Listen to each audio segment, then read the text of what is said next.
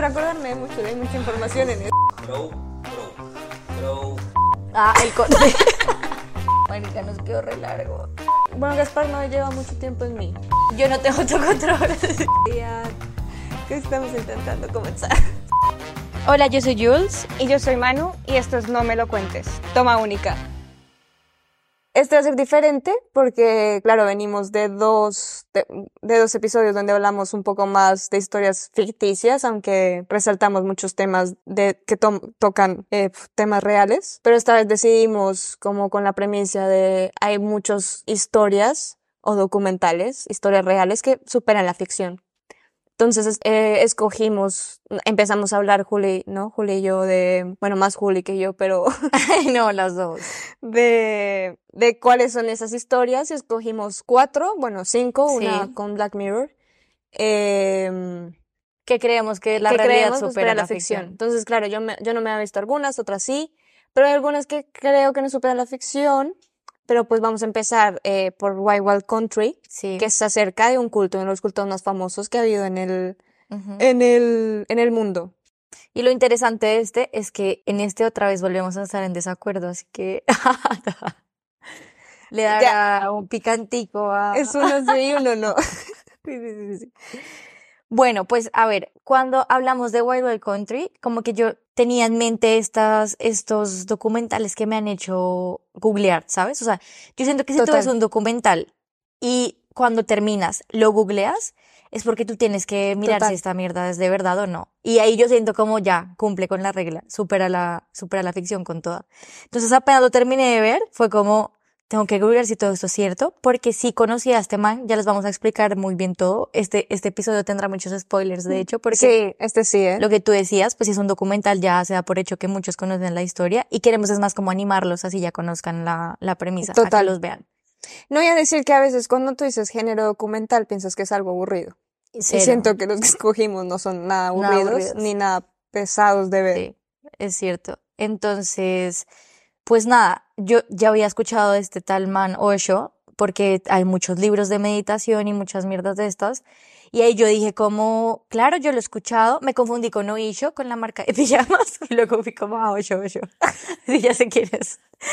Em, y claro, o sea, el documental es pasadísimo, o sea, Al mal le dio tiempo de no solo sí, sí, vender cosas de mitos, sin sino hacer su marca de pijamas. marca. Entonces, bueno, o sea, empezamos a contarla. Dale, empieza tú. Pues bueno, básicamente eh, este documental habla de la historia de Osho, más o menos por los años 80. No. Se crea... 60, ¿no? No, 80. Bueno, empieza él. No, espera, espera, No, yo espérate. Ah, bueno, él, bueno. él empieza en India en Ah, los años es- 60. O sea, es importante el contexto, ¿no? Sí, Porque sí, creo que estamos hablando, o sea, ya spoiler es un culto. Sí. O sea, está, está categorizado como un culto. Eh, y contexto, o sea, en los años 60 y 70 Ujú. hubo como esta nueva era en donde se buscaba mucho, bueno, estábamos, estábamos, est- estábamos saliendo como si yo hubiera vivido, obviamente. Tengo un alma 60. de vieja, pero no tanto. Eh, en los años 60 se estaba buscando como esta liberación y salir un poco como este pensamiento de guerra y de sufrimiento. Ujú. Y obviamente tuvieron muchos, muchos, ay, ¿cómo se llama? Mucha importancia toda la parte eh, como oriental de la meditación y la parte mucho más espiritual y de conectar contigo.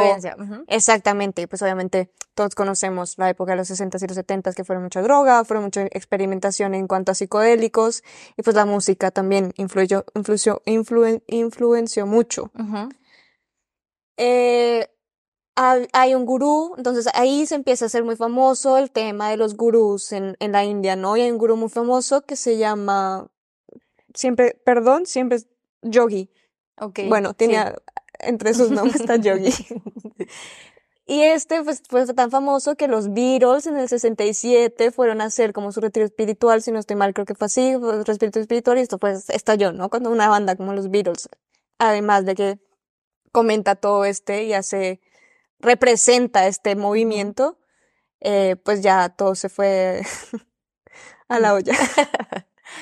Entonces, claro, entonces Osho empieza en, en la India en los años también 60, 70 Ujú. y después ya cuando en la India vio que lo estaban persiguiendo, Sí, ya estaba súper eh, Claro. rockstar. eh, porque fue muy famoso en la India, pero se muda en los 80, bueno, en la, en la época de los 80, pero no sé si a, a, a principios de los 80 llegan a Oregón, ¿no? Sí, entonces ahí es más, más que todo como que habían, como que también un personaje secundario súper importante que es la ayudante. Que para mí es primario, ¿eh? Sí, también es medio... Porque hace poco que toca verlo, no lo vi, Sí. sal- sacó, sacaron el documental de ella, de Sheila. Ay, lo voy a ver. Sí. No, ni idea, no lo he visto. Lo vi en Netflix ayer, creo. Sí, al final ella es una como de las que en estos viajes a India para descubrirse estaba como en auge todo este tema de, de, de ir a tomarse años sabáticos, todo este, todo este cuento. Pues empiezan a ir muchos extranjeros también a estas comunidades de India y ahí es cuando conocen a Osho. Entonces, Osho sí tenía como mucha comunidad de India originalmente, pero él se empezó como a volver más popular también por todos los extranjeros que estaban allá en la Total. India y que se iban a tomar estos años sabáticos. Entonces, cuando él ve esto, es cuando empieza a hacer como mini comunidades en India y, eh, claro, bueno, conocer las respectivas personas importantes y deciden, eh, en India empiezan a tener muchos problemas porque, mm, claro, hay muchas cosas reguladas, em, habían cosas que no se podían tomar tan, eh, como tan literal en el tema de la meditación, de algunos hongos, de algunos alucinógenos, este tipo de temas. Entonces, ya empezando a ver como que se empieza a formalizar una comunidad, pues ahí es cuando deciden irse a Oregón, en, ahí sí ya es en los 80, ya ha pasado como un tiempo, a formar una propia comunidad independiente mm, de, de una religión, tal cual tienen su propia Sí. religión, su propio Dios. Bueno, aunque ellos no lo llaman religión, generalmente los gurús no se basan en una religión. es como, sí, creencia. Como una comunidad total. O sea, yo lo veo como una religión, pero Sí. externamente, pero sí es algo que todos estos cultos tienen y es que no son como una, bueno, cultos, no, ellos tampoco se hacen llamar cultos, obviamente. Pero Es que técnicamente es una religión o un culto. Sí, o sea, porque en este caso no solo era como la- las creencias, sino que también tenían normas dentro de la comunidad. total. Entonces eso es lo que ya cuando, a medida que vas viendo el documental, explican como todo este contexto.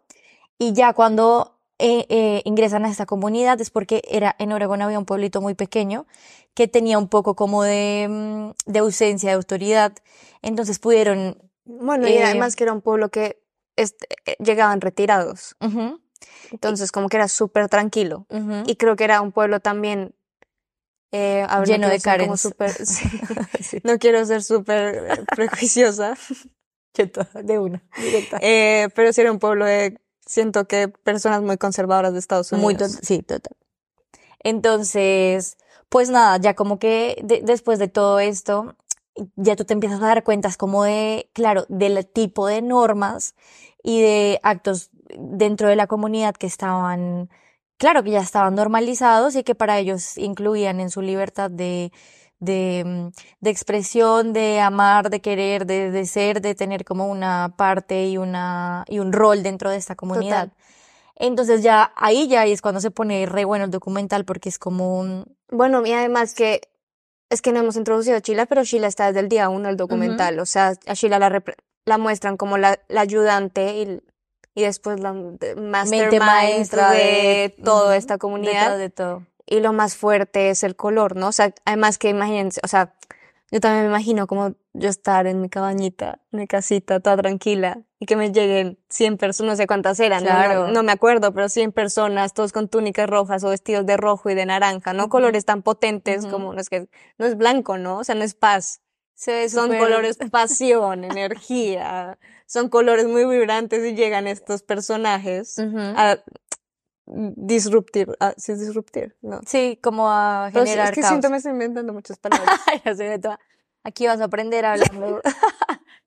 Mm, a mí me gustó, bueno, eso. Y, y claro, lo que tú dices era como de, llegan a ese pueblo, entonces luego llegan, empiezan a, a entablarse, empiezan a construir, Además que es empiezan a... impresionante, o sea, Claro, o sea, como lo cuenta el documental, es una comunidad de abejas, Ujú. donde Todos tenían su Todos rol y tenían sus roles. Todos, todos trabajaban en equipo, o sea, bueno, que si tuvieras estas cualidades humanas son increíbles, Pero es que ¿no? yo creo que eso es lo que me, o sea, creo que, y esta es mi crítica al documental, ahora vino, Ujú. ahora vengo a esto. O sea, sí contaron, con, ya el documental se iba poniendo mucho más interesante en cuanto, yo digo, claro, al principio era una comunidad muy linda, o sea, Sí, sí, sí. todo lo que hablaban, además que no olvidamos que eh, es algo chistoso, Osho es conocido como el gurú del sexo. Porque una es como de sus eh, mindset o de, de lo que necesita, de lo que, de lo que predicaba, era que no había nada ni material ni físico, pero igualmente la riqueza o la abundancia y el sexo eran bienvenidos. Entonces, esto Ujú. como ya empezamos a encontrar una incoherencia de este hombre, pero es conocido como el gurú de sexo por todo el libertinaje sexual que había había. dentro de la... Que de hecho, una de esas normas de la comunidad que también, pues tú empiezas como a, cuestionarte un poco, es eso, que eh, era, estaba muy validado que tú tuvieras una pareja, pero que a la vez no, y podías meterte con quien quisieras, y habían orgías, y mm, dentro de esto, claro, no, o sea, no había como ningún tipo de control tampoco, ni de anticonceptivos, ni médico, ni nada de esto. Entonces, eh, claro, ya después de un tiempo se empiezan a ver esas problemáticas. Al comienzo todo era como tú decías, como una comunidad de abejas o hormigas trabajando, Sí, que- construyendo, Que antes yo me casas. cuestioné y yo dije, yo Wow. dije, como claro, llegaron a Obregón, preciso, Ujú. o sea, yo sabía que íbamos a hablar de un culto y que ella venía como la Ujú. parte de la, pero yo decía, sentí empatía con el grupo, o sea, Claro. y decía, bueno, pero no están haciendo un espacio, ah, tipo ocupas, pero Sí, sí, sí, como un espacio que nos está, no, no está sirviendo y lo convirtieron en una comunidad, o sea, why not? Sí, y eso es ¿Por lo qué no? chévere, eso es lo chévere del documental, como que al comienzo te muestra las cosas de una manera muy, Muy happy. sí, muy happy, también muy objetiva, y tú empiezas a empatizar mucho con los del culto, porque Sí, claro, el- esta gente de retirados se empieza a, a enojar mucho porque hacen mucho ruido por las construcciones, porque no cumplen las normas, porque estaban ya, o sea, ellos lo que querían era, empezaron a tener tantos adeptos que se empezaron a expandir, a expandir tanto que querían eh, adueñarse el culto de este pueblito. Claro, total. Entonces, claro, eran viejitos, como que ya estaban retirados, que era marica, yo solo quiero vivir mi vida en paz, lo que me quede.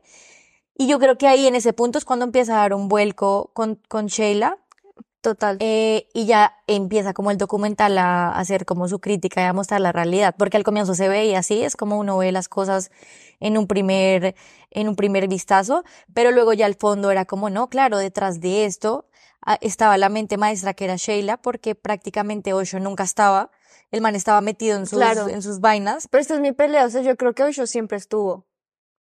Yo, Yo creo que siempre que- estuvo, o sea, no le voy a quitar la culpa a Sheila, o sea, yo creo que esta mujer, llamémoslo como la, pero sí era, o sea, tendría que haber estado su nombre en los libros y no Osho, Sí, porque fue la que vendió todo esto y la que transgiversó todo esto a una toma de poder impresionante, que es lo que generalmente pasa en los cultos, que se les va la olla de, de saber que tienen tanto poder que ya hacen lo que quieren. Ujú. Pero yo creo que Osho tampoco era, no, e- no es, no era el viejito buena onda Ah, no, que no sabía. O sea, yo creo que el mastermind sí era él.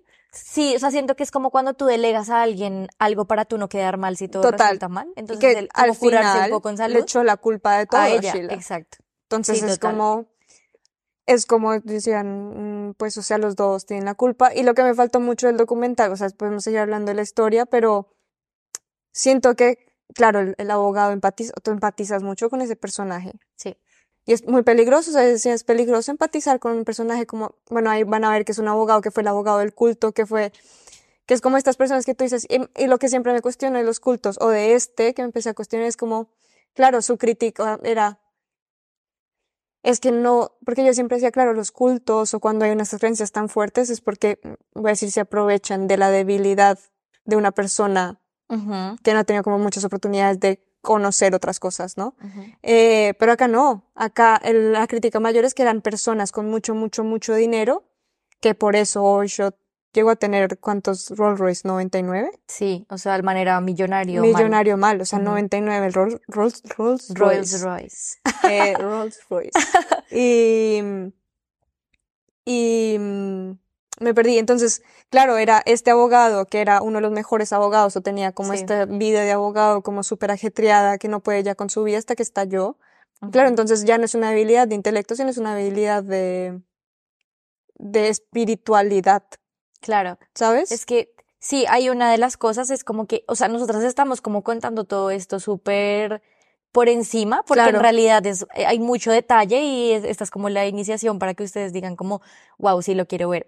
Pero hay muchos personajes claves como el abogado em, y también los personajes del- de los del pueblo, porque ahí tú empiezas a entender como en realidad toda la problemática, pero también que para mí es una de las como, mm, o sea, ya cuando se empieza a resolver y a desarrollar más, más el- la problemática real de, de Osho y del culto, es que, claro, después de todo este libertinaje y todas las normas, pues se empieza a ver que como cualquier sociedad hay mucha corrupción, Total. se empieza a ver el abuso del papel, poder. abuso del poder, se ve mucho machismo y se ve, se empieza a ver como estas, que era algo que en un inicio estaba como en contra, pero se empieza a ver como esta desigualdad entre el hombre y la mujer, porque, porque e, en, en los casos sí, sí tocaba abortar, en los casos anti- anticonceptivos, en el, en los roles que tenían ya después las mujeres, eran más los hombres los que se metían como con las muchas mujeres que las mismas mujeres. Ya. Entonces, que, bueno, estos son como los matices del doc- documental, pero lo más increíble eh, eh, era eso, que yo, al final, después de verlo, cuando lo googleé para ver si era cierto, yo me metí como en el perfil de la gente adepta y para mí, como una de las grandes conclusiones mías del, del documental es que, que uno que era gente de primer mundo, ¿sabes? Por decirlo de, un, de, un- de cierta Sí. manera. Entonces es gente que, que, que claro, la mayoría eran extranjeros, eran, eran americanos, norteamericanos, era Europeos, como o sea- europeos también. Entonces es como, marica, cuando tú ya tienes todo en la vida, por eso es que pasan estas cosas, ¿sabes? Total. Es algo que pienso, o sea, como Pues no tienes que preocuparte por el día a día, por sobrevivir, etcétera, Total. etcétera. Entonces, pues marica, la gente que estaba en el culto era gente que nunca, que ya estaba en su burbuja y que ya estaba tan aburrido y tenía todo en la vida que pues, ¿qué hago? Pero Me gente meto en un culto. muy cultas. También. Muy, muy culta. Claro O sea- que como ya tienes el acceso al conocimiento, a los recursos, a todo, es como que le pierdes un poco el sentido. Total. pasa mucho en... Y esto pues me sorprendió porque, y me sorprendió mucho que no se hablara más de estos dos actores, bueno, productores, Sí, porque yo decía, claro, después de que Sheila, es que en serio, o sea, la muestran un poco como que se descontroló. Y lo que me gustó es, es que la entrevistaran a ella, o sea, Sí. como su perspectiva, y si es verdad que es una persona que no se ve nada empática, o sea, Cero, tiene una cara de culo Cero. impresionante. Pero es una viejita adorable, o sea, tú, tú la ves sin hablar, y es una Y- viejita adorable. Y habla y le cambian las facciones y es Todo. súper... Sí, no. Y además claro. que tiene muy buen discurso, tiene muy buena habla, entonces obviamente entiendo como todas estas cualidades que tiene que tener un líder de un culto para poder llevar las cosas. Em, eh, pero sí me faltaron muchas más cosas en cuanto, claro, cuando tú ves el documental de Jim Jones, de Jonestown, claro, cuando cuentas eso es como mucho más cruda la realidad de un culto, Que es el documental del suicidio masivo. Sí, Ujú. suicidio, asesinato masivo. Porque claro, acá también estamos Primer hablando- recomendado. Ya. Ah, sí. Acá también estamos hablando, en el Wild Wild Country también estamos hablando de que intentaron, o sea, que ya era, no ni siquiera era una pelea, o sea, con los del culto, sino es una pelea política de poderes en cuanto a los, los del pueblo y los de la comunidad estadounidense que estaba ahí y la comunidad de, de, de, de Osho. Bueno, ¿cómo se llamaba? Bad Cash, creo que era el nombre No de... Y bueno, acá hay historias de que intentos de envenenamiento aún, porque llegaron a elecciones, o sea, llegaron a presentarse elecciones para poder ganar votos y poder tener una comunidad en la política, o sea, esto es una guerra O sea, típico Típica- envenenamiento de aguas. total. Em, creo que también estaban, claro, las casas de la, de la gente del pueblo aparecía como roba, saqueadas. em, No, no, lo que pasó es que empezaron, o sea, tenían tanto dinero que podían comprar todo el pueblo. Eso Entonces empezaron a comprar todo lo que estaban intentando, todas las casas que vendían, pues ellos los compraban. Sí, sí, sí, sí, querían hotel, expandirse total. Total.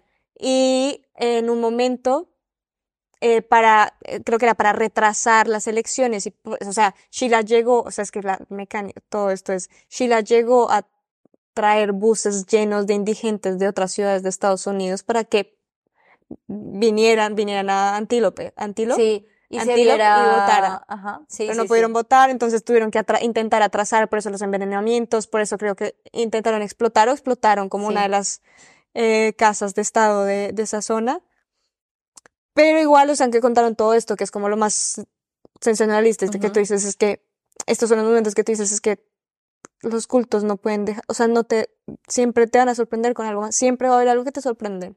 O sea, pero yo esperaba como la típica historia del culto de, claro, de violaciones, de Sí, no, es que personas que, esta quedan fue- muertos por la droga, o sea, ¿sabes? Como, como todo esto, y esto es una- ya es una pelea política en la que ya, sí, el espiritualismo y todo esto a, mm, a la mierda, o sea, Esto esto fue ya como mil años luz, porque es que, Tal. es que eso, eso es lo, eso es lo chévere, que me gusta del, del documental, no como tal eh, de preproducción, sino de, de la historia como tal, que es como, era una novela, o sea, pasan tantas cosas, se mete la política, sabotean, se expande, violaciones, Total. em, Bueno, pero es que violaciones no hablaron ahí. sí, pero, no, pero he leído muchos. Total, yo em, también me metí, ujú. por eso dije, sigo, o sea, el documental está muy nice y es, es muy happy, o sea, sigue siendo happy para las Sí, historias. para todo lo que pasó dentro del Claro, porque tú total. dices, bueno, yo al final, bueno, pues sí, o sea, sabemos que los líderes religiosos ten- tienen Al muy buena final, sí, habla, total. tienen muy buena gestión de personas y pues terminan enriqueciéndose a, a, a Ujú. favor de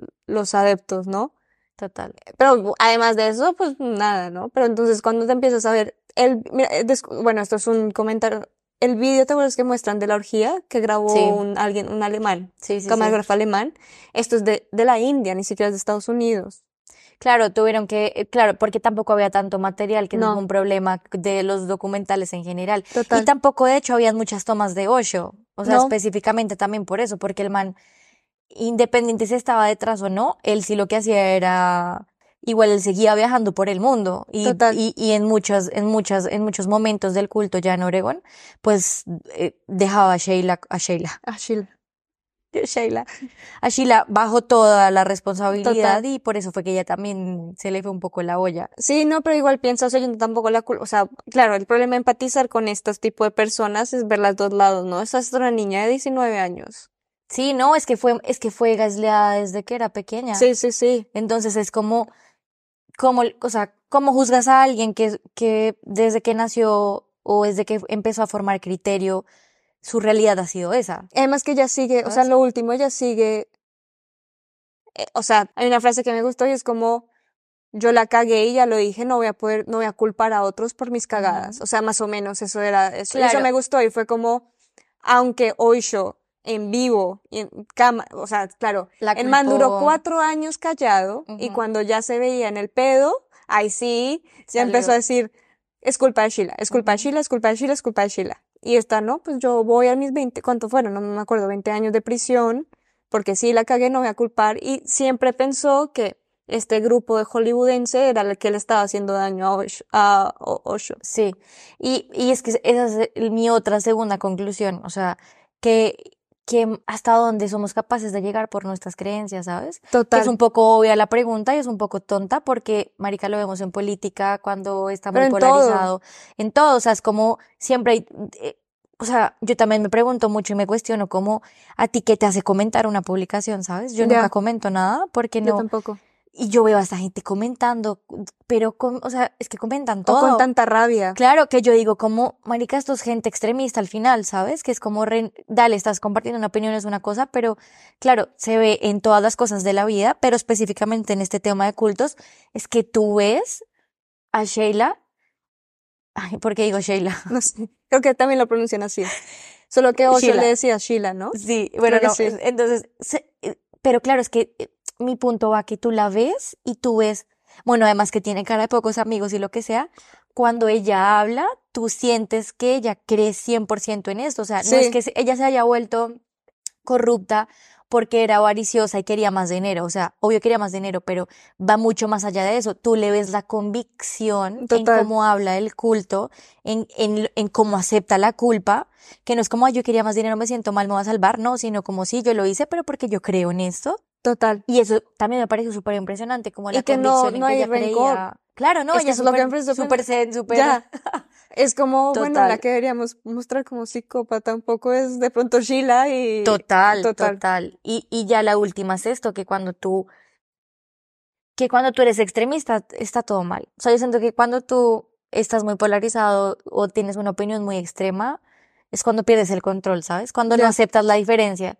Y eso fue lo que le pasó a la gente del culto, porque no solo fue Sheila en un momento, sino también que la gente del culto estaba tan apropiado que se vuelven extremistas y no permiten estos, o sea, si tú quieres entrar al culto, tú, tú podías entrar y te podías salir sin problema, pero cuando tú decías que te querías salir porque hay un testimonio de una chica que Sí, se salió Claro. y que fue que también la que denunció cosillas ahí raras Claro, es lo que, es, eh, lo que te iba a comentar, o sea, los libros de Osho ni siquiera fueron escritos por él. Fueron escritos por una de estas chicas, hijas de, creo que era un psicólogo o algo así, que se fueron a estas movidas a la India y estuvo ahí en, en su, en, en esta comunidad desde la India y ella decía, todos los libros que están ahí tienen una edición mía porque escribía muy bien y ella escribía libros, ella es escritora. Y ella salió del culto casi a escondidas porque decía, claro, todos decían que sí podía salir, pero no sé hasta qué punto a mí, que era la que redactaba, eh, me dejaban salir. Claro. Y, y, y no, no. O sea, en verdad lo que les estamos contando está súper por Es encima. muy por encima, claramente. Es- Eso es va a ser muy increíble, o rápido porque sea, tenemos cuatro. Check, este supera la realidad. ¿Sí o no? Sí, sí, sí, no. Pero es que yo siento que cada historia de los cultos, o sea, cada vez que sale una historia de un psicópata Sí, es o de, de cultos, es como, es que cada historia tiene sus cosas que tú dices, ya, o sea, paren. Sí. De hecho, Como, queríamos hablar del segundo capítulo de la nueva temporada de Black Mirror. No tanto porque supere la ficción, sino porque toca un tema muy con importante. la temporada 6. De, sí, Sí, de, mm, de- sí, sí, sí, de la última, la seis. La seis. Sí. Em, y es eso que toca estos temas importantes de, de, es una crítica básicamente, el capítulo es increíble, es súper entretenido, es, es cero Black Mirror, creo que es la temporada Ah, menos. por eso a mí, a mí no Black me gustó, Mirror no me está gustando de- Black Mirror. Pero bueno, est- esto lo hablaremos Sí, tengamos tenemos un de Black episodio de Mirror. Black Mirror. ah. Em, pero sien- siento que más allá de que supere la realidad es que tiene mucho que ver con esta crítica que le hacen a los show crimes que, es, que está desatado ahorita, que yo tengo que Bueno, más decir- que los show crimes, más a, a esta manía o al morbo por los psicópatas. Sí, y al ¿Sabes? y a O sea- consumir este tipo de contenido. Total. Entonces siento que mm, era como chévere hablarlo también por el tema del, sí, del, de, de todo este contenido de documentales que sale ahorita súper, ah, eh, sí, es técnicamente una crítica a toda esta sociedad que por el morbo por, o por no tener nada que hacer, ¿sabes? Como que Total. se alimenta mucho de este contenido que al final termina siendo muy dañino. Y que tengo que decir que yo, o sea, yo amo ver estas cosas, es como Yo también. que me encanta. Me da mucho morbo. Pero cuando vi el capítulo, o sea, para recomendándoselos para que se lo vean, es como, claro, tú eres como, como lo que pasó con Jeffrey Dahmer, que me gustó mucho el enfoque que le dio mm, eh, Ryan Ryan. Murphy, yo soy fan. Eh, sí, Glee. Ah, vale. Ah, sí, sí, sí. O sea, yo iba a hablar de, de American Horror Story, que tiene como este morbo Sí. super pop de todos estos temas, y iba a hablar de la temporada de Colt. Sí, pero mira que yo siento que Ryan Murphy lo hace bien. Bueno, uno, porque me parece que es un guionista increíble. Total. Y dos, porque, bueno, para los que no lo conocen, es más conocido por Glee, pero por American Horror Story. Bueno, American Horror, las- la última es Jeffrey, yo creo que ahí ya lo pueden conocer la mayoría. Y, y, y claro, para que se den como esa idea general, es como que el man siento que a todas sus producciones le da como un enfoque muy Pop. muy, Pero muy pop y crítico. sí, no, eso iba a Un- decir, como que le da un toque de, de crítica a, por ejemplo, todo el tema de los homosexuales, o sea, siempre elige como un tema de, de sociedad y lo trata, eso es lo que me gusta, que te deja pensando. Y creo que en Jeffrey, en Jeffrey, en Jeffrey Dahmer no pasó porque la gente, claro, le gustó fue más la historia per se, porque es un asesino loco. No, y además que Y no porque entendieron como que era una crítica a todo el sistema policial y todo el y- sistema social que sufrió Estados Unidos en esa época porque eran muy racistas sufriendo. y discriminaban mucho a los gays. Si no hubiesen pasado esas dos cosas, seguramente hubiesen atrapado a Dahmer hace mucho. más pero, y esa es la crítica, entonces, Bueno, claro, además que Evan Peter es un actor que simpatiza mucho y que siempre ha tenido estos personajes Claro, y que siempre es súper responsable socialmente, ¿sabes? Pero es, es, o sea, siento que al ser como estos actores, bueno, creo que no, estamos, pero ser como un actor que simpatiza tanto, la gente como que adora a él también. Claro, y empatizas Porque con el siempre ha pasado, American Horror. Story, creo que ninguno de sus personajes ha sido un personaje nice. El de el Frankenstein, sí. Ah, verdad, sí, Ese sí, sí, el de Coven, Es el sí, único, sí. sí, sí, sí. Bueno, en fin, entonces por eso queríamos Sí. hablar así súper rápido de Black Mirror, porque sí nos pareció como súper cercano a que todo este morbo que tenemos por, tenemos, porque me incluyo, a los cultos y hasta sociedad de, bueno, o sea, uno de los arti- uno de los como artistas, no, perdón, artistas del crimen, eh, más famosos Right. es Charles Manson. Total. ¿Y cuántas veces en el mundo, en la industria pop o en la industria audiovisual no ha salido este personaje y no se ha idealizado o no se ha... Sí, terminan. Ay, como este man de. ¿Cómo se llama este documental de Netflix también? De. ay, como algo así como Rodríguez, ¿no? Ah, no, el asesino de mujeres, el, el asesino, no sé, Mátalas. ¿cómo se llama? Que, ¿ah? Zodiac. Ah, sí, Zodiac, No, ¿no? no, no, no, no. Que es uno, que es un latino, no, es un latino que vive, no, no es tan conocido, pero es muy bueno el documental. Es, es de un latino que vive en Estados Unidos y el man mató muchas mujeres, era un Zodiac, ¿no? feminicida, no. Y cuando lo cogen, el man ten- era como bonito.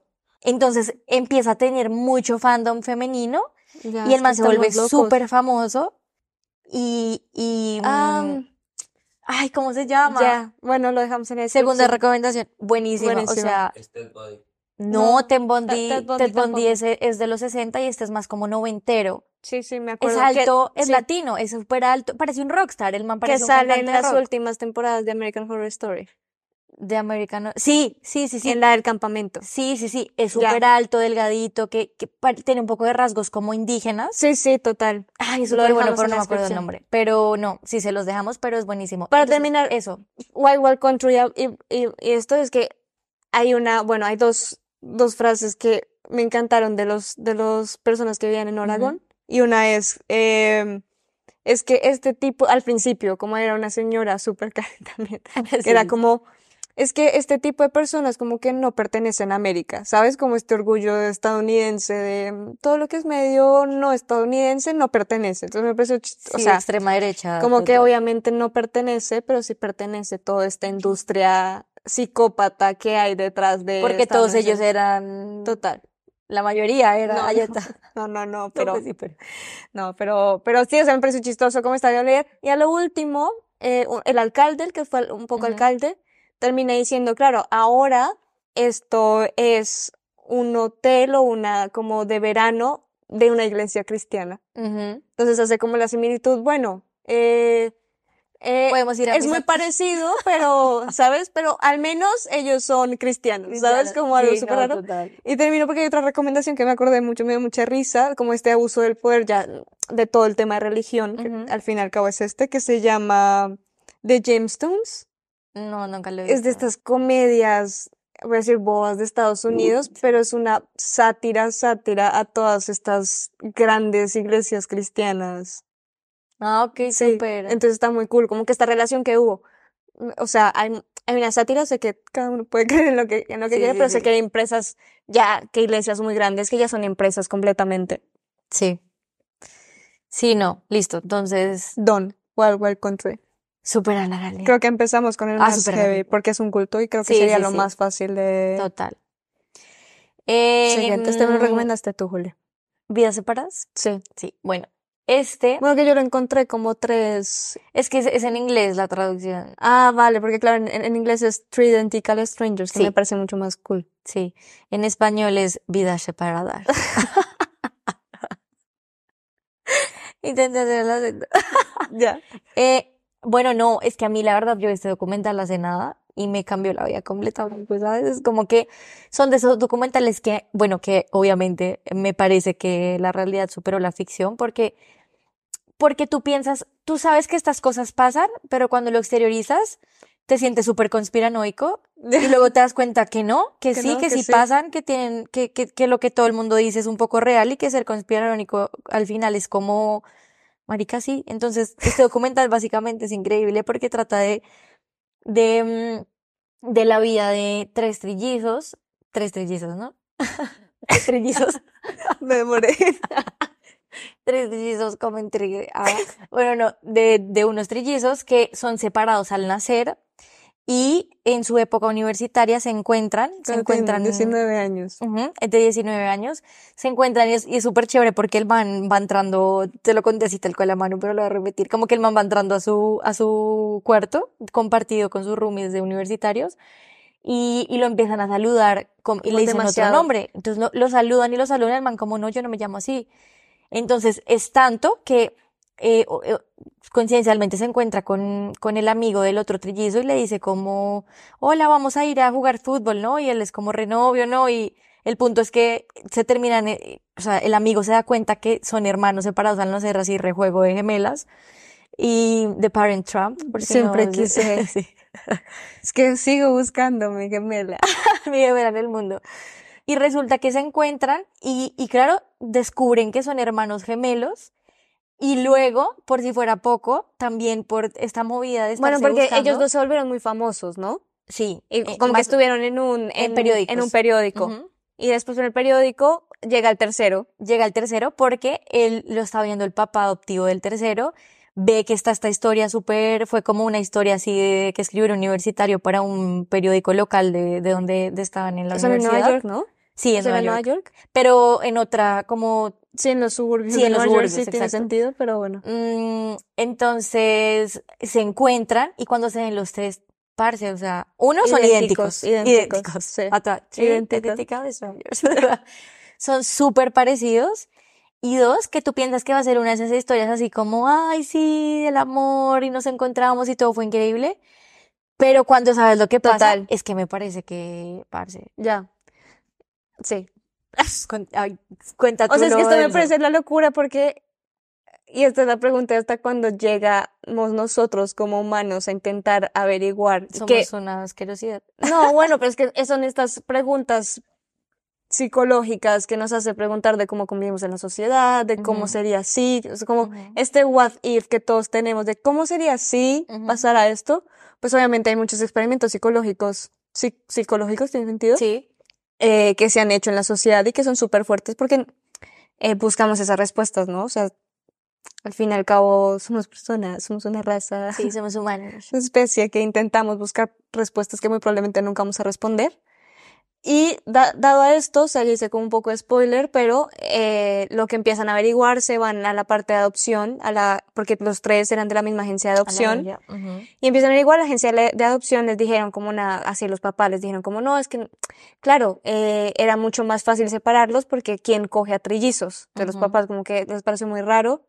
Y después ellos se volvieron muy famosos, fueron a talk shows, eran como las celebridades, fueron a Estudio 54, que esto era como wow del boom de esa época. Abrieron un restaurante Abrieron un restaurante famoso. súper famoso, pero no, no me acuerdo en qué momento hace el bang, porque, eh, sigue, Yo-. Yo, me encanta. Es que, bueno, lo que pasa es que cuando ellos empiezan a ir a la agencia de adopción, van con sus padres y ellos empiezan a notar cosas muy raras en la gente, como que le daban muchas vueltas a ciertas preguntas.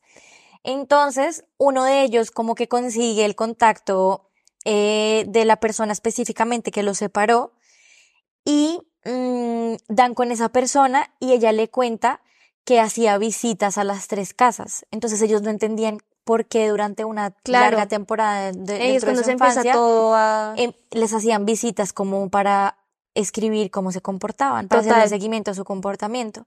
Y ahí transversal a eso pasa que uno de los trillizos empieza a tener muchos problemas. De depresión. Y claro, no era que empezara, sino que ya empiezan a conocerlo a fondo. Y resulta que ese trillizo siempre fue muy depresivo, siempre tuvo tendencias al suicidio, siempre tuvo tendencias agresivas, siempre fue como, tuvo muchos issues y era el más feliz, era el que más siempre se veía feliz y que todo estaba bien. Total. Y ahí cuando empiezan, empiezan a tener problemas los tres porque son hermanos y abrieron un restaurante juntos, así que obvio iban a haber problemas, el man decide salirse y cuando se sale empiezan a investigar más a fondo y descubren prácticamente que los tres eran parte de un Una- experimento. experimento de un científico. Exacto. No, no. Y que, mm, Ah, bueno, no, lo que querían saber era que dependiendo de tú cómo creces de en tu familia, dependiendo si eso, así si tengas una condición genética, si eso cambia en la sociedad, ¿no? exacto. Y esto es lo que es es que, por ejemplo, estaban los tres, uno, uno que era, Clase baja, clase media y clase alta. exactamente, ¿no? Entonces el de clase baja, creo que es Eddie, Es el fue el que que se- empezó la depresión, pero no era porque era clase baja, sino porque se suponía que el papá o venía de una familia muy estricta, como sin tanto afecto de este, afecto, cariño o lo que sea, o sea, como que sí, no es que los papás no lo quisieran, pero su forma de actuar era muy de autoridad y muy estricto.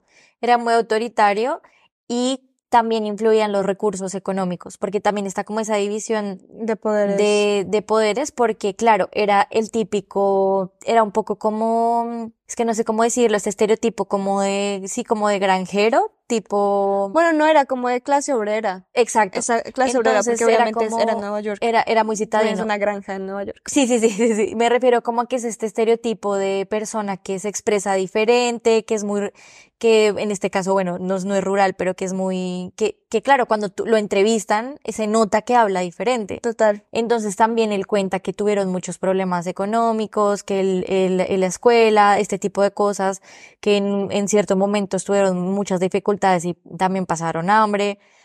Y, y esto, entonces, eh, claro, esto, lo que quería ver este científico era, era si esto sí afectaba más lo innato o tu, tu entorno y cómo te crían. Y también hablaron con, que también me pareció cool, con la secretaria, con la primera secretaria que tuvo este científico, que se, este psicólogo que se me olvidó el nombre, Warren, no. No me acuerdo. este, Un científico loco. ya. Eh, bueno, que, que me pareció cool como su perspectiva de, de muy probablemente esto no tuvo que haber salido ahora, ¿no? O sea, como que muy probablemente no tuvieron que salir ahora, sino que hasta que ellos murieran para poder ver los resultados. Exacto. Y lo que empezaron a encontrar fue que los resultados estaban sellados hasta el 2066. En, o sea, en, la, en Harvard, creo que es. no, no me acuerdo la, no. Es en una universidad súper famosa que el, el man cuando Oxford, no murió sé. autorizó a que se destape, pero en un año específico. Total. Pero entonces que todo era muy inconcluso lo que salían y yo empecé a buscar porque claro, es lo que tú dices, ¿no? Hasta que un documental si no te, no te da esta sensación de curiosidad y de saber qué, qué pasa ¿Qué más pasó? además de eso, ya por fin te tienes acceso a muchas cosas, pero que todo era muy, o sea, como estaba escrito, no, no, no había ninguna conclusión y es lo que me parece raro, ¿no? Porque ese es un experimento tan llevado como este, porque no eran, porque también están los trillizos, pero también mostraron unas gemelas y no eran los únicos, Sí, no eran los únicos, fue muchas, muchas, muchas personas. muchos gemelos, trillizos, bueno, eh, gente que comparte, sí, genética, para ver si en verdad era estas cosas con las que tú naces o te haces prácticamente. Y pues Bueno, no les pero vamos digo, a contar el final, el final. triste final. Ah, Pero hay cosas cool, o sea, porque lo que yo digo es como, claro, entonces, cuando si tú compartes un género, porque lo que, lo que me parece sorprendente es que aunque vivieron 19 años de su vida separados, se parecían mucho en cuanto a gusto. En todo, es, hacen como una, un paralelo de, de los tres súper chévere, porque es como, tenían las mismas manías, Los, repetían palabras, los gestos, los tres estuvieron en la, en el club de lucha, en las, en las gemelas, las dos estudiaron cine. Entonces yo decía, wow, o sea, está cool esto, e- esto es mi, mi, todos los documentales yo creo que te rayan también con tu moral y tu ética, Sí, total. ¿sabes? Es como, wow, o sea, saber esto está muy cool, pero claro, alguien tiene que pagar ese peaje de sentirse como rata, lata de laboratorio y de pensar en quién soy yo como persona, o sea, fue un experimento, o sea, eso te debe cambiar Total. mucho la vida. la vida. Y que al final siento que la conclusión es que afecta más el entorno que tu genética toda la vida. O sea, Sí, sí, sí. O sea, claro, a, ra- a grandes rasgos. sí, sí, sí, sí, no, Total. obviamente habrán cosas genéticas como talentos y estas cosas que naces con eso, Sí. Pero sí, definitivamente lo que más afecta a alguien es, es el entorno y la forma de O crianza. sea, no hay una conclusión ahí porque nunca sabremos, toca ah, hasta sí, no, 2066. entonces es mi conclusión Es la como conclusión, de- o sea, el documental y si tú, bueno, si alguien lo encuentra, eh, estaría feliz de leer las conclusiones de eso, pero yo no encontré así rápidamente, no encontré sí, ninguna no. conclusión exacta de, del por qué y de cómo vamos, o sea, de la, la respuesta. No, además que sería muy hipócrita porque tú, a ver, tú, la mayoría de cosas que utilizas hoy, vacunas, productos y todo lo que concibimos hoy en día es, a raíz de ratas de laboratorio, literal, Total. ¿sabes?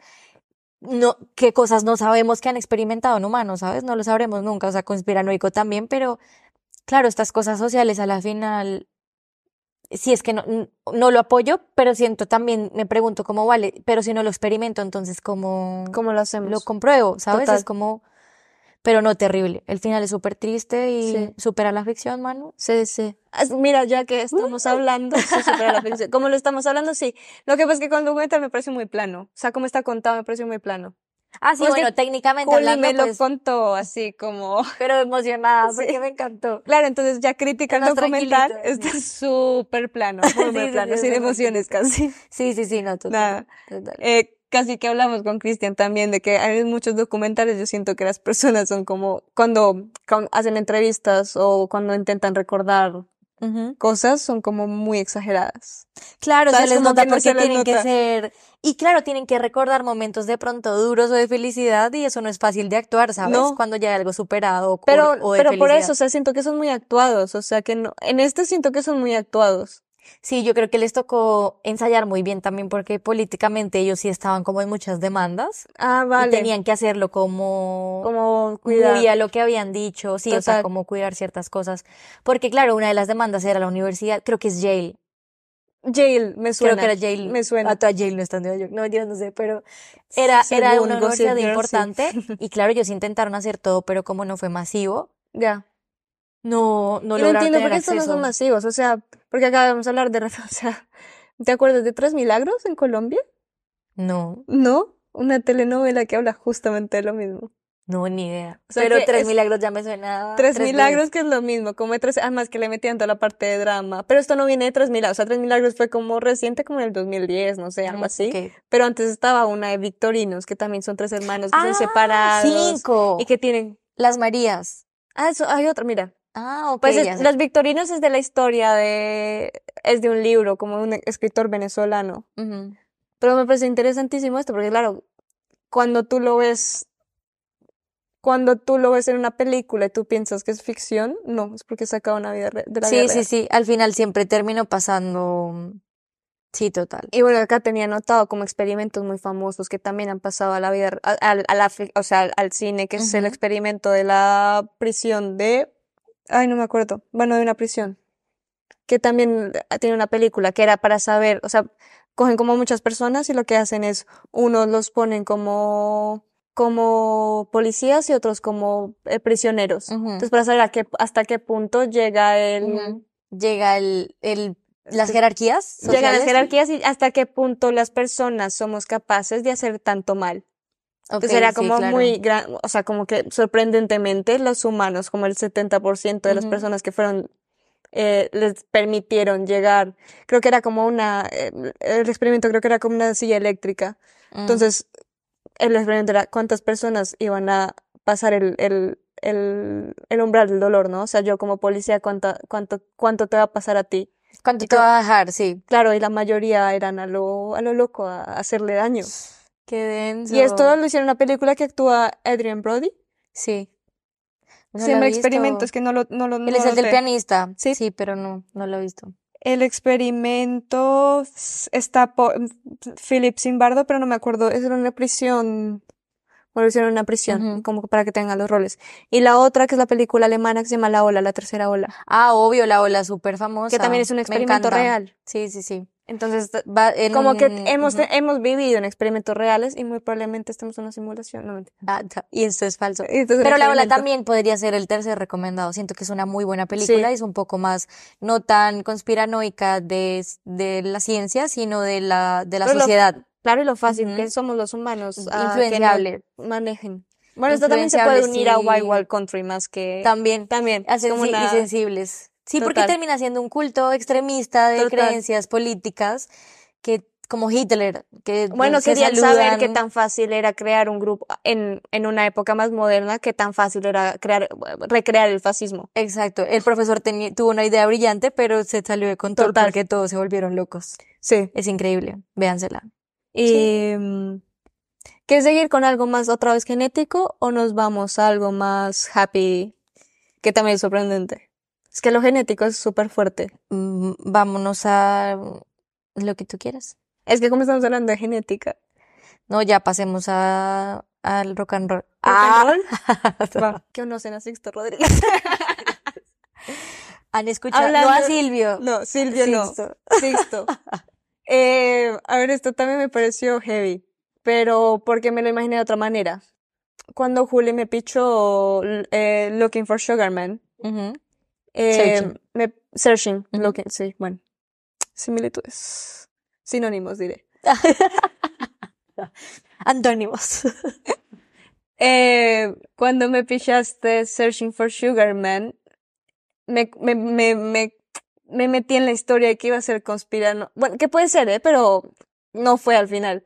Conspiranoica, que fue, e- es la historia de un hombre, de un cantante como de, de, esto es folk, Sí. de los años 60, que de un momento a otro tuvo su fama y después eh, le inventan una historia, le inventan, bueno, muere, se supone que muere.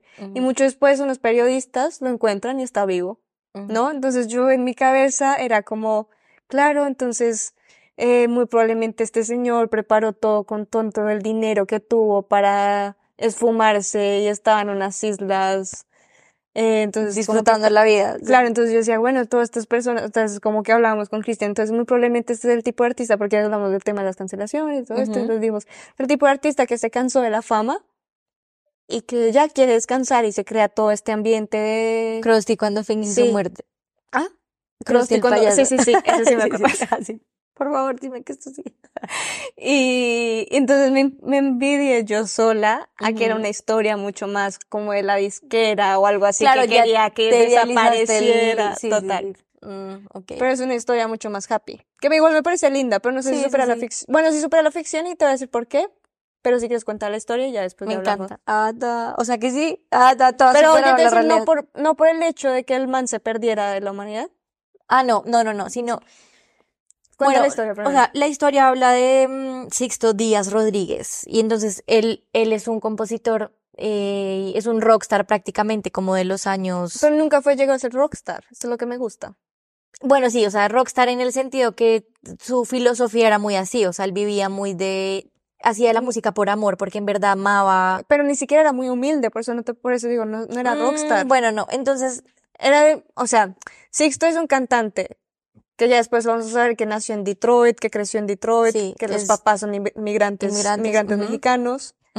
Em, pero era un cantante de protestas, otra vez de los años 60, o sea, otra vez volvemos a esta época donde em, estaba muy en, sí, muy en, en, la, en moda este y este, lo han comparado con hasta Bob Dylan, pero sí, siento que este es mucho más, mucho más protesta y mucho más poético que Bob Eh, Dylan. Bueno, entonces podría ser un poquito más hippie, pero me refiero más como este man que es como muy, o sea, sí que en verdad ama lo que hace y nunca buscó fama, nunca buscó dinero, nunca buscó nada, pero en realidad sí llegó a mucha gente, ¿sabes? Que fue esa comunidad de África que Total. a la final por la que los busca. Entonces, el, bueno, el tipo comienza su carrera, eh, No lanza como famoso. varios, no, no es- dos. Es que lanza dos canciones, No, dos discos. do- así, dos álbums. Y, mm, y una de las más famosas es eh, Cold. Searching for Sugar Man, sí. Y Coming from Reality. Sí. Entonces, bueno, esto se, se pone súper famoso por, por lo que cuenta Manu, que es como muy contra la época, muy contra el... El Todo lo que estaba sistema, pasando la en- en esa política, época. tiene críticas sociales impresionantes. O sea, si no quieren ver el... Sí.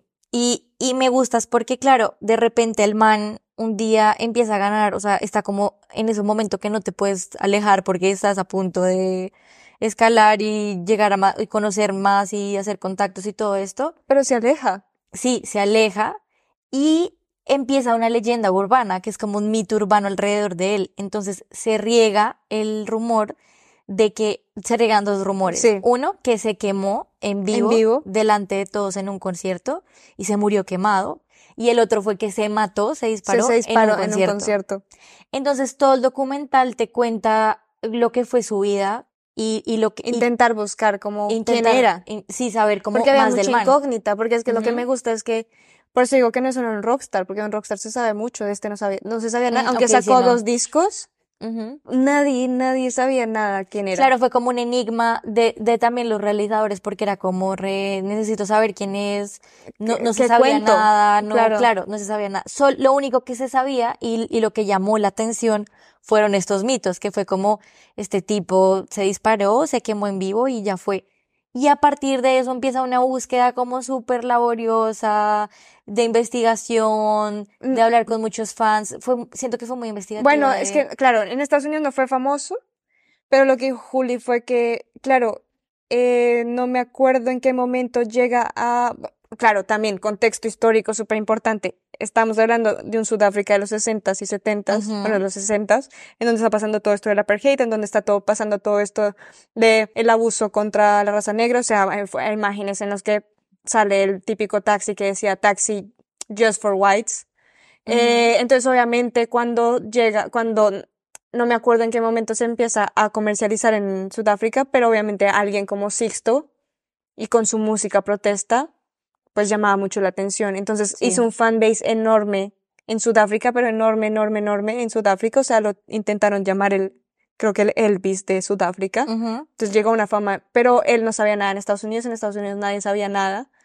Y la historia es, cuenta como la historia de un dueño de una tienda de discos. De en- discos. del- intentando buscar algo, ¿no? LPs. Ujú. Y justo, como, cómo se conecta con el periodista.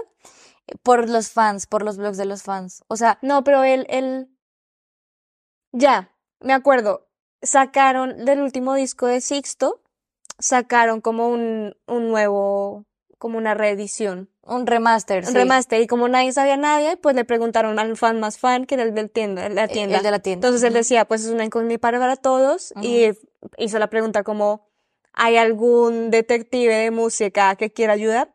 Y, esto le llegó justamente a un, a un periodista que estaba buscando su próxima noticia. Sí. Y empezaron a averiguar juntos de cómo esto, el periodista creó su propia, una página, like, Looking for Para Sugar, que todos escuchen, sí, para que todos perdón. como, para que todos pudieran poner como cuál fue ese último momento y poder Total. seguir como las pistas de, de bueno, qué pasó, en verdad se murió, si se murió, ¿por qué no hay tumba? ¿Por qué no hay registro? No hay nada. No hay o sea, nada. no sabían, no sabían quién era, lo único que sabían es que, bueno, al principio cuentan la historia porque va back and forth un poco, ¿no? Sí, sí, sí, Porque sí. al principio cuentan que también era albañil.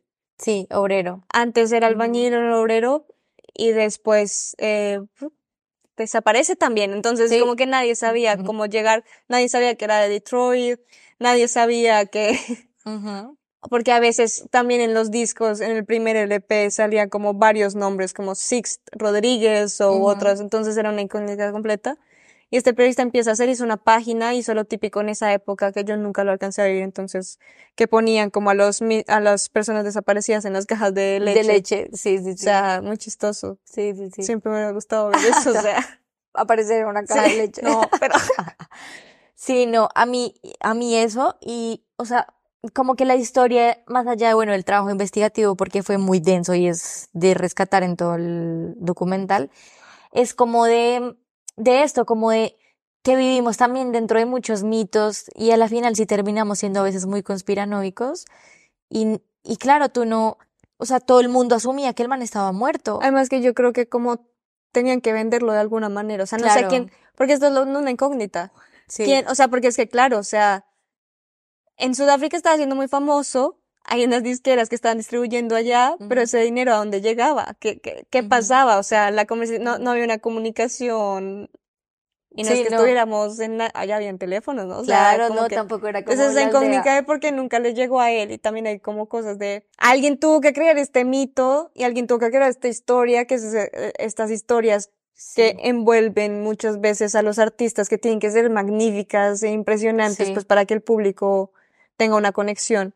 Y que al final, esto también me parece muy lindo del personaje de, Rodríguez, que es como que, claro, que el man no sabía tampoco, o sea, el man su dinero y todo lo que había ganado sus familiares y amigos antes de retirarse, pero habían muchos vacíos de, de muchos desfalcos de, bueno, pero esto sí se pagó a dónde fue. Claro. Y el man era súper consciente de eso y le valía tres, era como, no, se lo quedó el que promocionó tal cosa, o sea, bueno, pero esto fue al final porque es que no Ujú. contamos. Bueno, está la, la, la historia. ah, sí, sí, sí, perdón, La perdón. caja, entonces Ay, esta caja y esta página web llega a la hija, Ajá. de, Sig- a una de las hijas, no sé si fuera la menor, y la Sí. hija les escribe como, como así, o sea, este es mi papá, Sí, sí, sí. como que quieren saber, y ahí empieza todo el descubrimiento de que Sixto no estaba muerto, de que seguía viviendo en la misma casa de Detroit, que vivía desde hace mucho tiempo, Súper relajado, Súper relajado, como haciendo música que para también él. descubrieron que se lanzó a la, presi- a la, a la alcaldía como de su, de, de su zona, De su comunidad, ganó, ujú. pero que era una persona muy culta, muy, muy, muy culta, y obviamente eso se da cuenta cuando tú escuchas las, las, Las canciones, canciones, total. que a sus hijas, eh, claro, vivían, también. Vivían en una clase obrera que vivían, no tenían dinero, pero sus hijas siempre les enseñó la cultura va primero, el arte va primero, los libros van primero. Entonces crecieron con toda esta expectativa. Y pues llegan este periodista y este, y el, y el, y el dueño de la tienda y, se- y lo traen. Lo llevan, perdón, lo traen. Lo llevan a Sudáfrica. Lo llevan a Sudáfrica, hace una gira, vende como siete conciertos llenos, Stone. Y Esa, y esa parte es súper linda porque el Sí. man, a pesar de ver que tenía muchos fans y que la gente estaba loca por verlo y por, por derrumbar el mito de que efectivamente no se había quemado en un escenario, él es, es, es que tiene una vibra como súper humilde, súper tranquila, como muy sabio, como Sí, muy o sea, para es mí como un- estos son los gurús, ¿sabes? Eso, sí, sí, sí. Que no buscan la fama, no buscan el dinero, no buscan, pero tienen esta energía que tú dices, wow, o sea, De- sería muy, sí, de muy interesante. No sé si ya murió, pero hubiera sido interesante estar hasta en su conocerlo. presencia. Ya, en un culto de Sixto.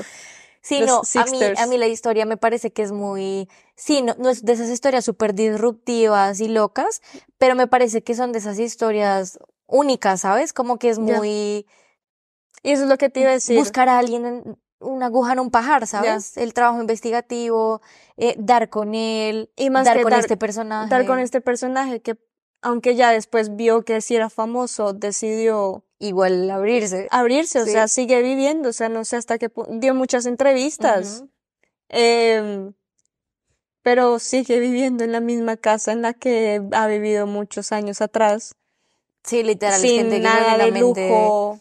Y mu- me gusta mucho que sus hijas también son como este pensamiento, porque le preguntan como, bueno, pero tu papá no es rico. Y ellas le preguntan, pues depende para ti qué significa la riqueza. rique- Sí, sí, sí, no son redips. Ajá.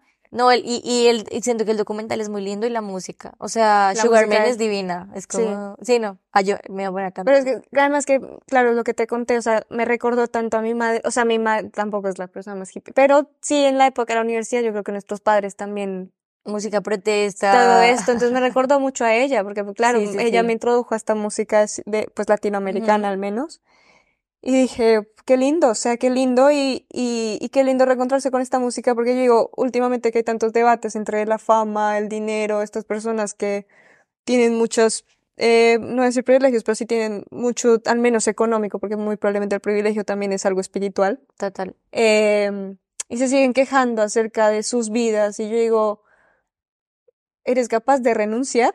O sea, ¿renuncias al dinero, a la fama por tener una vida tranquila? Muy pocos lo hacen, y para mí esto supera la ficción. ¿sabes? O sea, una historia de Disney, de, de Sixto, es como, si es un personaje Que en verdad renunció, prefiere genuinamente renunciar a todo al esto. dinero. total. Total. Sí, no, es súper lindo. La verdad que el documental es súper, súper emotivo Y no es, es, nice. y como inspirador, así un poco me lo... Ya es como voy a vender todo. Sí, como a mí me voy a ir. Y eso, y las vueltas que da el documental también es súper chévere. Obviamente hicimos el spoiler más grande que es que efectivamente pues no estaba muerto. Ya, lo siento. Pero, Fui pero no lo tienes culpa. que saber. No, no, no. es- lo- yo lo quería contar también Ah, porque vale. es, es el gancho de, de que yo soy súper conspiranoica, yo amo las teorías de Pixar, yo soy como si eh, la bruja de Brave es Boo, Bueno, grande después, buscando al oso. O sea, yo soy de esas que después que hicimos el episodio de, de, mm, de Spider-Man, Sí. oh, empecé a buscar Un montón de cosas. Sí, sí, cosas. sí, sí, sí. Ah, qué Como cool, que tú misma esto. te pones a hacer, sí, empiezas a unir muchos, muchos, muchos muchos cabos y es como, o sea, sí, pero a la vez también digo que, claro, cuando lo llevas a un extremo es cuando se vuelve, cuando se polariza, cuando se vuelve algo negativo y le haces esas connotaciones extremistas. Mm, y siento que en este tipo de historias es como chévere ver que, che- o sea, es interesante y entretenido ver que la gente es re loca y que se inventó de la nada que el man se había pegado un tiro Además, de esa muerte tan trágica, ¿no? Claro. Muy rockstar, como que Y- tenía que ser así. Sí, sí, sí. Y que al final termina siendo una vaina re loca y el man no, yo estoy vivo y me vale sí. culo todo. O sea, siento que, sí, total, o sea, sí la supera con todas. Hicimos cuatro checos de cuatro, ¿no? Sí. Ah, nos falta el último, ¿Cuál es el último? el de nuestro Ah, padre. nuestro padre. Hawks es super heavy. Nos pasamos al mundo del rock y del folk. Eh, Un mundo turbio, incestuoso. Y esto ya, o sea, en resumen, porque esto creo que se- no vamos a hacer spoilers de, pero es la historia, o sea, porque creo que, o si no el episodio va a durar 80 minutos. Eh, es la historia de un, es la historia de un ginecólogo. Es la historia de un ginecólogo Producción que está loco. que es una, este, eh, mira, este documental sí está contado como si fuera de terror, hasta la música, yo creo que es como toda, es impresionante. En la historia va de que una persona, creo que se hace un test, o creo que se hace un test de estos de ADN y empieza a averiguar que tiene más personas, más hermanos. Pues al fin y al cabo llegaron a la conclusión de que hay como unos 60 hermanos de un mismo eh, Papá. papá. Y ¿Quién es es, el ginecólogo? que es el ginecólogo. Entonces el ginecólogo lo que hacía era como, claro, tenía que hacer estas em, cosas de fertilidad, de, no me acuerdo cómo se llama, inseminación. Inseminaciones. Eh, lo que hacía era que no cogía el semen del Donante. del donante, sino de él. No, qué asco. Entonces, obviamente, el- sí, sí, no, obviamente es una, es una cuestión de, otra vez, los humanos, ¿hasta que, a qué estamos jugando, ser Dios? Los humanos estamos locos. O sea, que estamos jugando y este man también un abuso del poder de, de, de algo tan serio que es la genética y de algo tan serio. Ya habíamos vivido la época de los borbones. Ah, Obvio, de, De la- malformaciones, enfermedades. y de la responsabilidad que tiene un doctor en esto. O sea, es un Total. doctor y llega a un punto de amenazas. También me acuerdo que también es súper dramático porque llega a un punto de amenazas con pistola. ¿Qué? Sí, sí, sí, es una cosa súper loca y, y cada vez más entiendo que están, está, creo que el documental llega hasta los 50, algo así, hermanos, pero me puse a averiguar después y es como creo que ya en los 60. Marica, Además que no es, o sea, piensa que es, sí es el ginecólogo del, del barrio o del, de esa zona, o sea, muy probablemente vayan a encontrarse unos que sí sean esposos. obviamente igual va a haber un punto en el que tú tienes conexión. Pues O dicen con que estamos conectados cercano cada seis personas. personas. Ah, Sí, cinco. cinco, del, de todos los humanos. Pero el ginecólogo en algún momento dice por qué lo hizo. No, no, no, pero si me acuerdo, eh, no. No, no. Maldito, weón, sí, o Pero sea, es una amenaza a él y los, obviamente pero lo de entrevistan, le No. dicen algo. O sea, nunca está él grabado No, diciendo no. como lo hice por amor a la ciencia o yo qué sé. Pues que amor a la ciencia, ¿qué? Sí, no, no, no. O sea, O claro, cualquier o sea, razón como que él pueda los trillizos, mira, si te puedo eh, decir, vale, si lo hiciste por amor Sí, sí, a la búsqueda de respuestas, de cómo nos, cómo es esta, la complejidad humana.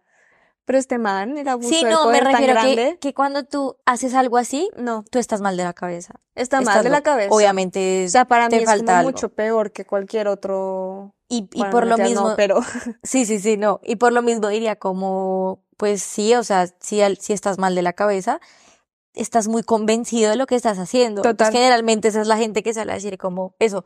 Yo lo hice porque amo la vida y quiero bueno, como dar Sheila, vida. ¿no? Acá podemos Sí. unir como cosas. Sheila en serio estaba convencida de lo que hacía. de lo que hacía. Entonces, claro, por eso te pregunté, porque yo no me he visto ese documental de Ya. recomendación de mano, me lo quiero ver y, y quiero verlo también para eso, porque de pronto pensé que en algún No, momento le la preguntaban historia algo de los man. hermanos y la, la, la, la- el lío, el lío legal. Recuerdo que así confrontaron a, a este doctor. Sí, buenísimo. hay que Entonces ahí es como, otra vez creo que esto sí supera la ficción en cuanto al, o sea, sabemos que eh, en la época, otra vez de los Borbones, y esto era porque per- permanecer como en la misma sangre, el, la el raza poder. pura, la raza pura y todo. Ujú. Pero esto, no sé si también sea eso, muy probablemente su explicación de mantener una raza. Él se, él se considera un, es un narcisista de miedo y se considera que sus genéticas son lo mejor y quiere, perma- per- o sea, Y- como, Sí, sí, y sí, que decir, quiere- y puedo además, porque ¿quién me va a decir que no? Soy el ginecólogo. soy- No, no, no, terrible. Y que hace poco salió una noticia de un holandés que también donó Que también donó a todo un montón. No, qué asco. Qué asco, qué horrible, porque tú... De hecho, leí que hay una aplicación, no sé en qué país, que te permite saber, es una aplicación como si fuera Tinder, pero es de citas, pero que también te permite saber si tú estás emparentado con alguna persona que lees mal. Claro, pero eso, por eso los test de ADN. Pero para eso te tienes que hacer un test de ADN.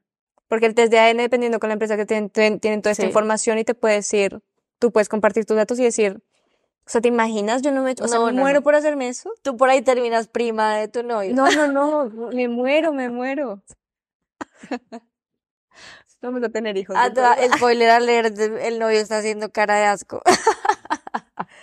Pero es impresionante. Y, o sea, terminamos con esto y si quieres terminamos. Bueno, yo tenía como otras historias, así que me parece que Yo también tengo otras. Em, bueno, tengo una que se, lo hablaba con dije como, creo que, bueno, no voy a poner la carta latinoamericana, pero creo que las historias latinoamericanas a veces tú dices, esto no puede ser real, esto es tan surrealista que me muero. Y me acuerdo de cuando se destapó toda la olla del Bronx en Bogotá, Uy, no, salió un terrible. documental impresionante, todas las barbaridades que habían ahí. terrible. Y lo recomiendo total, o sea, creo que es un algo que es mucho más crudo, es algo que tú dices, hasta qué punto un ser humano decide coger perros y, eh, como un castigo, ¿sabes? sí, no, no, paila. O, coger- o que hay un cocodrilo en el sótano de un edificio.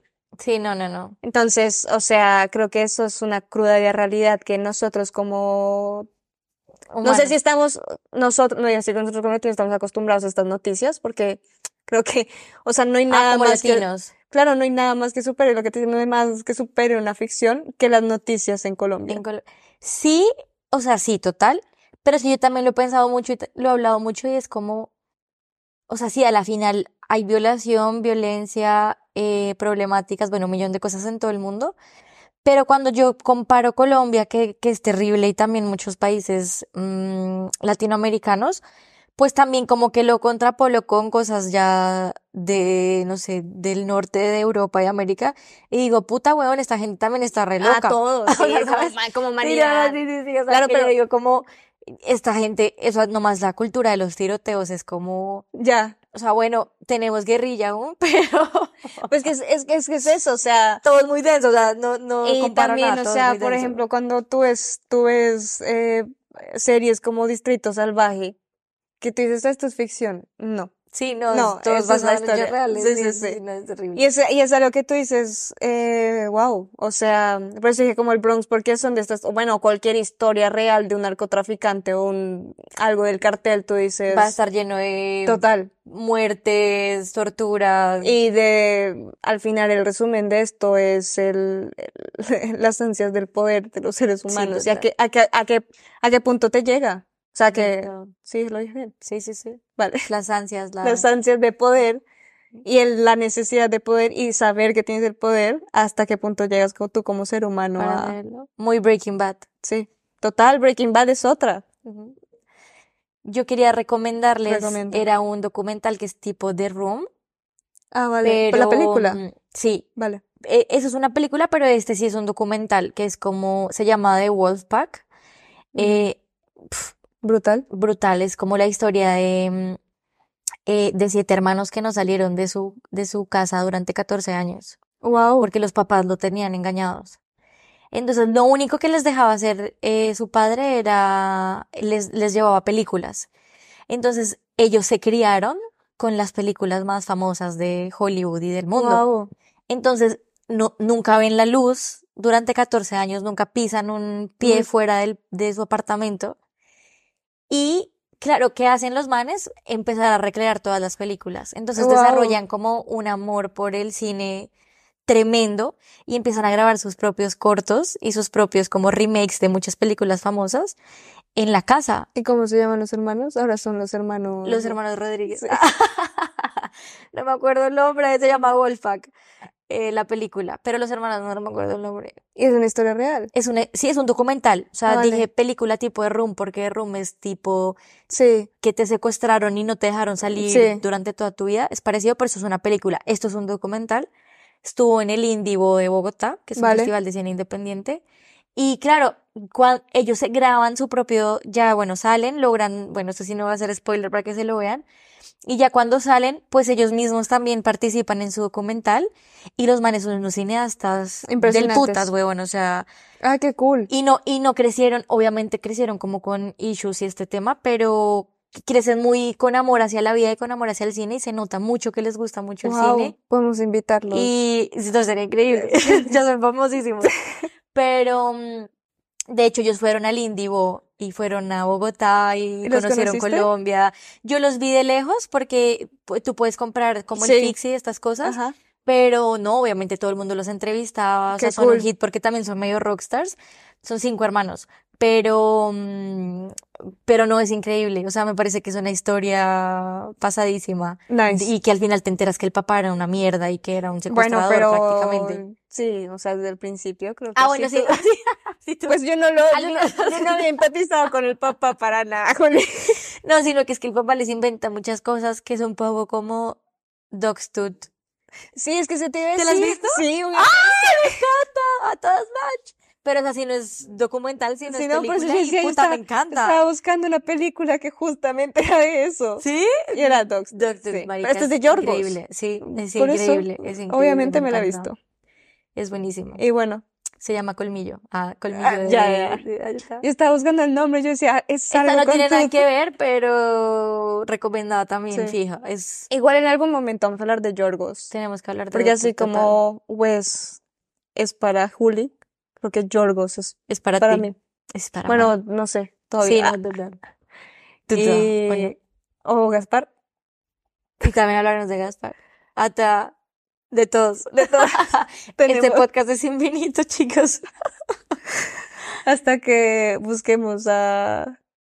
No, no sé. No sé qué decir. Hasta que encontremos a nuestro director favorito, fijo. Es que yo O creo que es intermitente. Sí, no. O sea, según tu etapa, según tu Total. momento. Bueno, Gaspar no lleva mucho tiempo en mí. Ah, todo eso no, no sé decir.